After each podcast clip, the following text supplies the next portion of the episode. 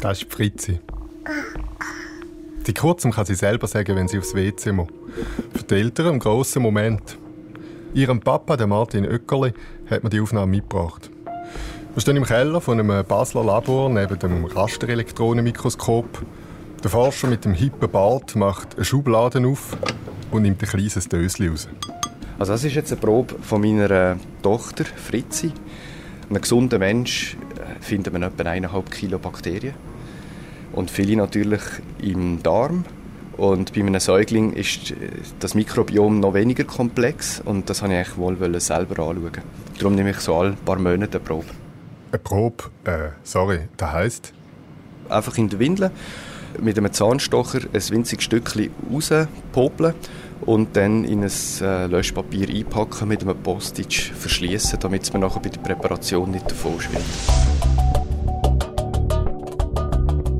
Das ist Kopf voran, der Podcast zum Eintauchen in die Wissenschaft. Mein Name ist Christian von Burg.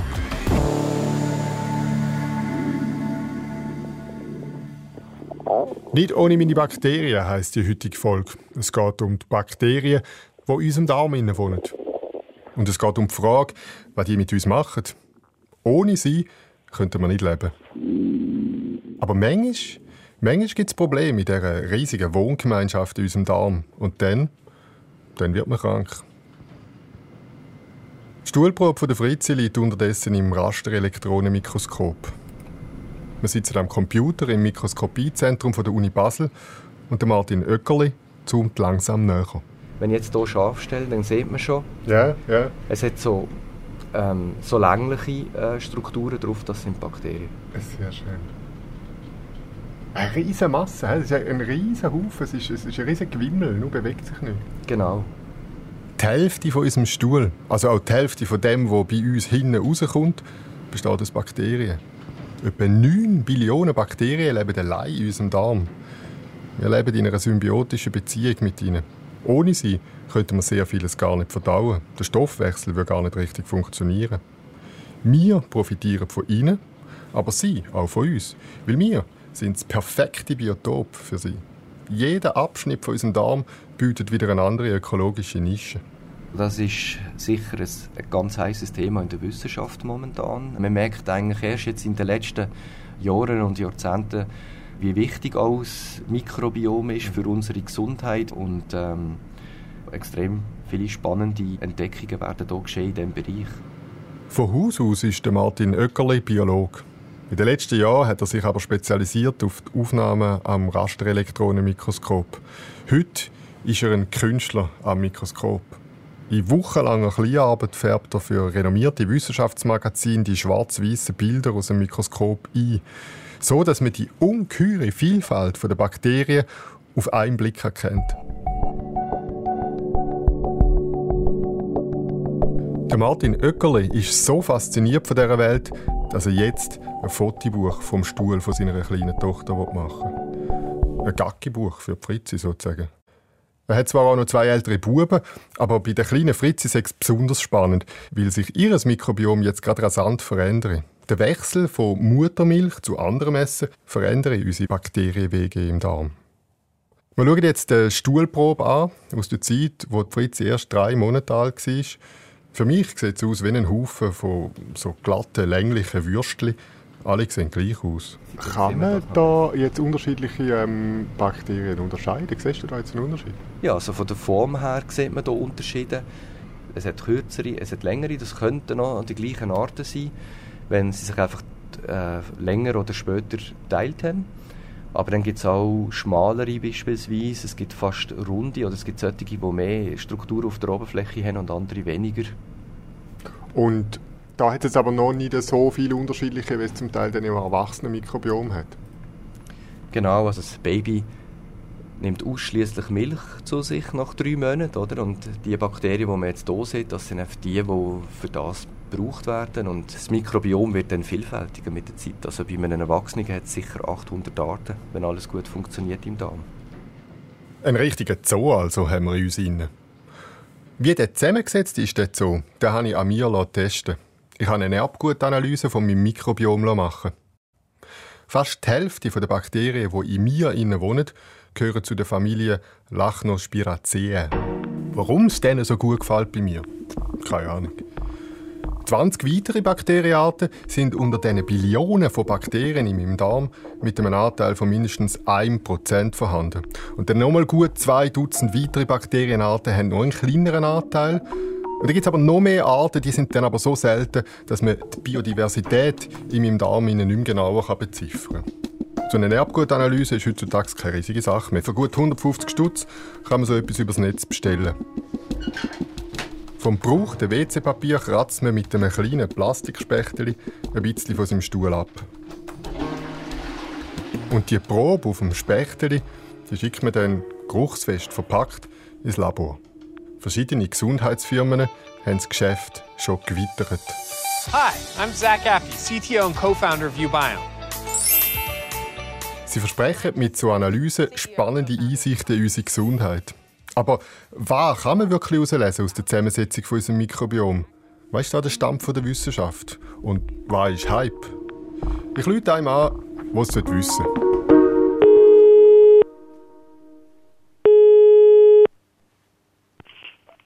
Jenal.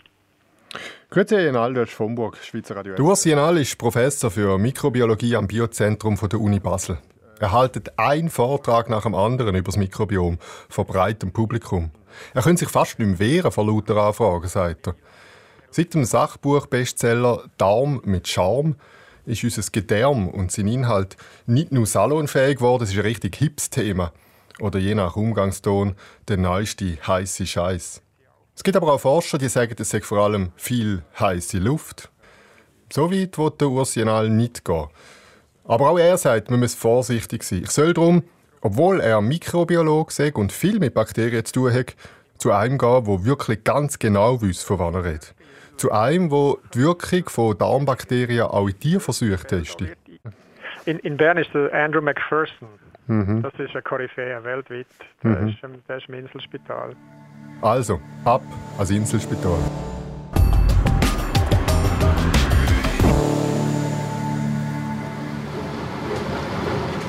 Ich treffe Andrew McPherson im labyrinthischen Untergeschoss vom Spital, wo er gerade eine Besprechung hatte. Er ist der Klinikdirektor für Gastroenterologie, ein erfahrener Arzt, einer, der sich bestens auskennt im Magen-Darm-Trakt. Er steht vor einer Wäschmaschine mit einem grossen Fenster und drinnen sieht man verschiedenfarbige, fingerdicke Schläuche, die gerade gewaschen werden im Darm anzuschauen, äh, brauchen wir Endoskopes und äh, diese Endoskopes muss gewaschen werden, sonst sind sie kontaminiert. Mit den frisch gewaschenen Endoskopschläuchen also gehen Mediziner dann bei den narkotisierten Patienten entweder zum Maul oder zum Füdli rein, um zu schauen, was los ist im Magen-Darm-Trakt. Der Andrew McPherson macht den Kasten auf neben der Wäschmaschine und nimmt den sauberen Schlauch raus. So hier ist ein, ein Koloskop. Es ist äh, 1,60 Meter äh, lang. An der Spitze ein Mikroskop und äh, mit äh, einem Mikroskop können wir die Bakterien selber im Darm sehen. Die Ärzte können also ganz genau anschauen, wo es zum Beispiel entzündet ist. Und sie können über den Schlauch, den sie einem reinstecken, auch direkt aus dem Darm aus eine Stuhlprobe nehmen, um die dann später zu untersuchen. Was häufig untersucht wird hier am Inselspital, sind chronische Darmerkrankungen wie Morbus Crohn zum Beispiel. In der Regel das Problem ist, die friedliche Zusammenleben zwischen Bakterien und Menschen ist gestört bei solchen Krankheiten. Die Viecher in unserem Darm helfen uns also nicht nur beim Verdauen, sie können uns auch krank machen. Und nicht nur im Darm. Wir haben Bakterien auf der Haut, in unseren Achselhöhlen, in der Vagina, im Bauchnabel und alle beeinflussen unsere Gesundheit. Es gibt kein Organ, das nicht betroffen ist, sagt Andrew McPherson von der Wäschmaschine. Sogar unser Hirn. Wir denken, dass wir unabhängige Menschen sind, äh, aufgebaut von unseren eigenen Zellen, unseren eigenen Gene. Aber die Realität ist, wir sind bakterielle Kulturen. Gewöhnungsbedürftige Vorstellung. Der Mensch eine bakterielle Kultur. Ein riesiger Organismus wie ein Tropenwald mit unterschiedlichen ökologischen Nischen. Und jede wird wieder besiedelt von einer anderen Bakterienart. So, jetzt mein Vorschlag ist, wir gehen äh, äh, ins Labor. Das ist gut. Gut.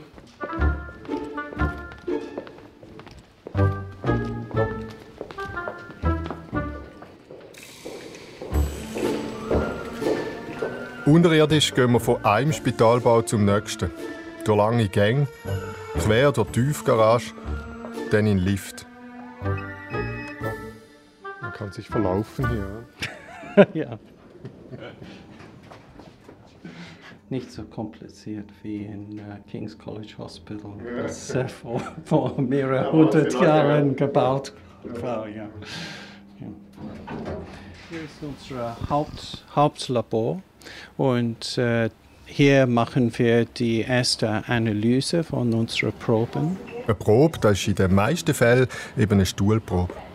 Aus dem Darm rauszukommen, ist für die meisten Bakterien alles andere als lustig, weil in uns innen leben sie ganz ohne Sauerstoff. Sobald sie rauskommen, sterben sie an der Luft. Wenn wir eine Stuhlprobe ohne Sauerstoff äh, äh, behandeln müssen, haben wir dieses Kabinett. Der Andrew McPherson zeigt auf Glaskästen, gefüllt mit einem anderen Gas, das für Bakterien harmlos ist. Sehr sorgfältig mit Händchen und Unterhändchen muss man hier arbeiten. Aber die Bestimmung der verschiedenen Bakterienarten wird heute fast nur noch über die Analyse von ihrem Erbgut gemacht. Die Gensequenzierungen sind immer schneller und immer günstiger zu haben. Und so kann man heute viel erforschen, was bis vor kurzem überhaupt nicht möglich gewesen wäre. Es war einfach zu schwierig, gute Informationen zu bekommen. Und wir haben riesige Vorteile jetzt, dass unsere Methoden so viel besser sind.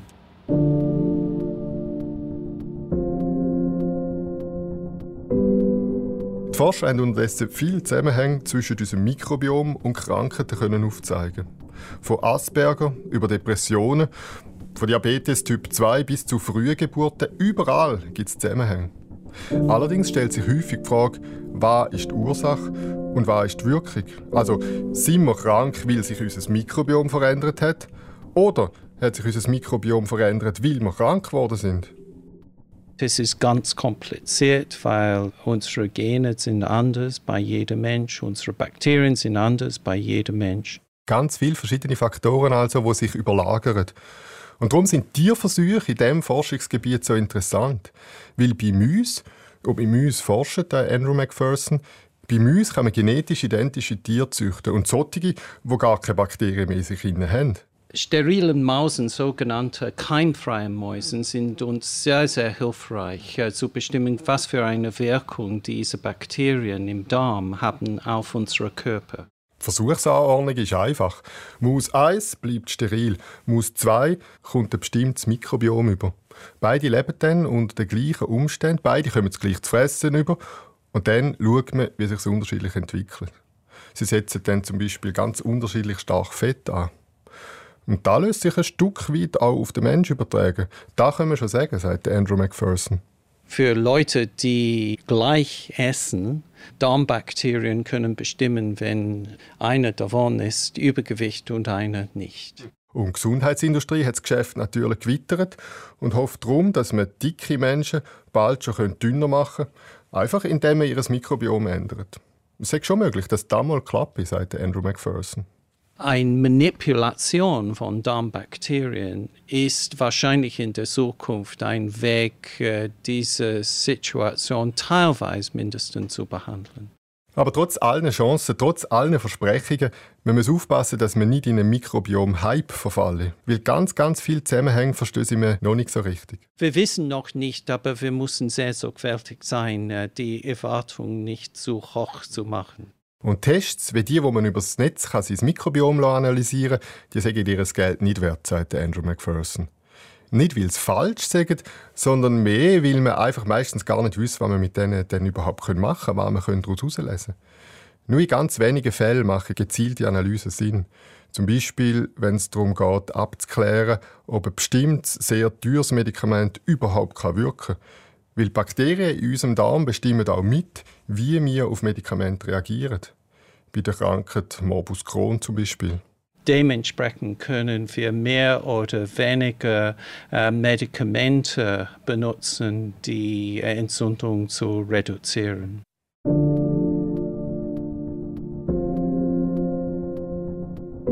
In seiner Forschung konzentriert sich der Andrew McPherson mit seinem Team auf die Entwicklung des Mikrobiom im Baby. Zweieinhalb Millionen Franken hat er für das Projekt vom Europäischen Forschungsrat bekommen. Die ersten 18 Monate im Leben ist die Zusammensetzung der Bakterien in unserem Darm nämlich sehr instabil. Und das kann dann zu ernsthaften Problemen führen. Vor allem in Afrika und in Asien. Dort haben viele Babys Probleme bei der Aufnahme von genug Kalorien und sie kommen Darminfektionen über. Sie wachsen nicht genug. Und mehrere Millionen von äh, Kindern sind betroffen. Und äh, diese Phase ganz am Anfang des Lebens ist unser Hauptfokus unserer Forschung. Nach etwa anderthalb Jahren stabilisiert sich unser Mikrobiom im Darm. Und Bakterienstämme, die wir dann haben, die bleiben uns erstaunlich treu. Ungefähr 70 Prozent von den Bakterien, die wir an 18 Monaten, also ein Baby haben, werden ein Leben lang bei uns bleiben. 18 Monate? Das ist genau das Alter, das Fritzi jetzt hat. Wir kumpeln noch mal kurz auf Basel zu ihrem Vater, Martin Öckerli, der im Labor am Rasterelektronenmikroskop gerade das Vakuum beendet. Seine Aufnahmen aus dem Rasterelektronenmikroskop sind schwarz-weiß. Er zeigt auf den Bildschirm auf die länglichen Würstchen, die man sieht, und sagt, Erst der nächste Schritt mache ich das Bild richtig lesbar. Er muss jetzt unterschiedliche Formen von der Bakterien unterschiedlich anfärben und dann entsteht nachher einfach ein Bild mit ganz vielen Farben. Also wie so ein Süßigkeiten-Topf mit ganz vielen verschiedenen Haribos drin zum Beispiel. Kein Wunder sind seine Kinder so begeistert von diesen Gacki-Bildern, wie sie sagen. Eine stinkende Masse, von ganz nah angeschaut, wird auf einmal zu einem wunderschönen, farbigen Haribo-Gewusel. Der Martin Oeckerli ist begeistert von den ersten Aufnahmen, die er machen vom Mikrobiom von seiner Tochter. Bei der Fritzi, wo ich auch verschiedene Proben genommen habe, ist es natürlich sehr interessant, weil die erste Probe schon vom quasi Neugeborenen genommen worden ist vom Kot. Und äh, man sieht schon, dass es von sehr simpel eigentlich zu immer komplexerem Mikrobiom sich weiterentwickelt. Und dort denke ich, lohnt sich auf jeden Fall so eine Serie, einfach um das auch mal festzuhalten und den Leuten zu zeigen. Oder? Das ist eigentlich total faszinierend, wie, wie all die Bakterien, die wir zum Leben brauchen, in einen Menschen hineinkommen und wie sich das entwickelt. Die Aufnahmen von diesen Bakterien sind so attraktiv, dass der Fritz ihre älteren Brüder ein bisschen eifersüchtig geworden sind. Sie wollen jetzt auch so ein Gackibuch. Nicht ohne meine Bakterien. Das war die erste Folge von Kopf voran, einem neuen Podcast von SRF zum Eintauchen in die Wissenschaft. Die nächste Folge heisst «Nicht ohne mein Smartphone». Meine Kollegin Katrin Caprez schaut, wie lange es die Vivi schafft ohne ihr Handy. Wenn ihr Anregungen habt, was ihr hier hören wollt, Kritik oder auch Feedback, dann schreibt uns auf kopfvoran.srf.ch oder schickt uns eine SMS oder eine Sprachnachricht per WhatsApp auf 079 878 6504. Diese Sendung produziert hat Thomas Häusler. An der Musik und den Tönen hat Lukas Fretz umgeschrieben. Und mein Name ist Christian Vomburg.